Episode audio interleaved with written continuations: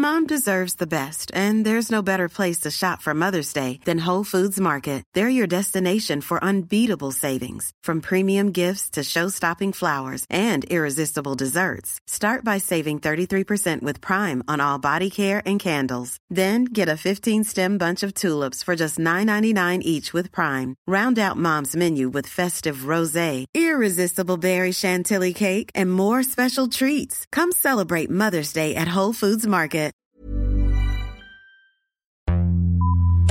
Vox Polony.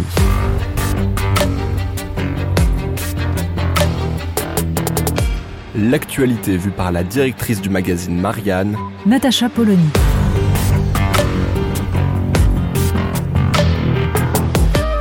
Vox Polony. Le 1er novembre 1993 entrait en vigueur le traité de Maastricht. Bon, étant donné l'actualité internationale, l'anniversaire est quand même passé largement en dessous des radars. Il faut dire aussi que ça déclenche pas non plus l'euphorie des foules, le traité de Maastricht. En France, on a surtout le souvenir d'un débat, d'un débat qui avait été tranché par un référendum emporté ric-rac par le oui. Et désormais, quand on regarde les commentaires sur ces 30 ans du traité de Maastricht, on s'aperçoit que bah, finalement ne reste qu'une doxa sans grand intérêt, appuyée sur des considérations vagues. Grosso modo, nous explique-t-on, le bilan est globalement positif, pour reprendre le célèbre mot de Georges Marchais à propos de l'Union soviétique. Et la comparaison n'est d'ailleurs pas totalement anodine, dans la mesure où véritablement ça relève de la même rhétorique. Pour le dire simplement, L'audateur de ce bilan du traité de Maastricht nous explique donc que ça a fait augmenter le PIB, sans qu'on sache vraiment lequel. Ça a enrichi les pays d'Europe de l'Est, qui n'étaient d'ailleurs pas dans l'Union européenne au moment du traité de Maastricht. Et puis, bah, à part ça, euh, oui, bah, ça a garanti la paix entre les pays d'Europe, exactement comme l'Union européenne en général, comme à peu près toute la démarche. Quand on n'a plus que ça à dire, c'est que le reste n'est pas très très clair. Alors, l'autre tendance consiste à dire, et c'est ce qu'on trouve notamment chez les analystes de la tendance libérale, l'autre tendance c'est de nous dire, bon, d'accord, ça va très mal en France, mais les méchants eurosceptiques vont vous expliquer que tout est de la faute de l'Europe et c'est pas vrai, tout est de la faute des Français. la logique est simple, c'est parce qu'on n'a pas assez coupé dans les dépenses et que faire l'Union européenne sans faire la réforme de la fonction publique, la réforme de l'État, eh ben forcément, ça nous aurait appauvris. Ce n'est pas complètement faux non plus.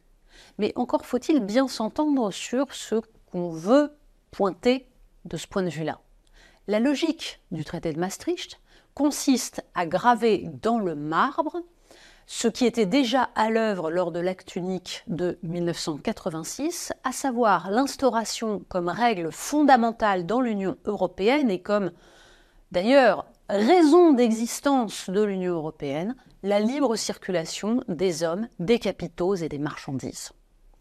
Et le traité de Maastricht instaure l'idée qu'on va aller vers une monnaie unique qui facilitera cette libre circulation. Or, on constate 30 ans plus tard que ce qui était promis par les promoteurs du traité de Maastricht, à savoir une convergence des économies, une harmonisation, eh bien tout cela n'est pas arrivé. On a eu chômage de masse et divergence entre les différentes zones économiques de l'Union européenne, avec un appauvrissement des marges, tandis que le centre industrialisé de cette Union se renforçait, se renforçait au détriment donc des voisins, ce qui est logique. Dans une mise en concurrence sans droit de douane, avec une libre circulation, les capitaux vont aux capitaux.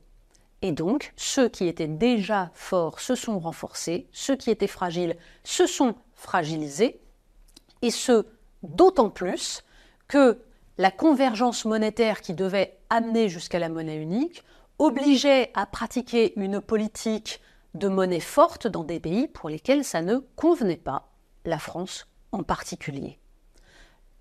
On a préféré lutter contre l'inflation que lutter contre le chômage de masse. 30 ans plus tard, le bilan est très clair. La concurrence est exacerbée entre toutes les zones économiques de l'Union européenne. On a pratiqué un dumping social et un dumping fiscal à échelle industrielle. Et justement, ce qui en a pâti, ce sont l'industrie et l'agriculture des pays qui voulaient maintenir leur modèle social. Alors on peut considérer, comme les économistes libéraux, comme les différents journalistes et éditorialistes libéraux, que le problème, c'est d'avoir maintenu le modèle social français, mais de fait, il y a incompatibilité entre la sauvegarde d'un modèle social et d'un modèle environnemental et la libre circulation totale des capitaux, des hommes et des marchandises. C'est cela que nous apprend 30 ans plus tard le traité de Maastricht. Vox Polony. Retrouvez tous les podcasts de Marianne sur les plateformes de streaming. Et puis les analyses, articles et entretiens de la rédaction sur marianne.net. Et surtout, n'hésitez pas à noter cet épisode et à nous laisser vos commentaires.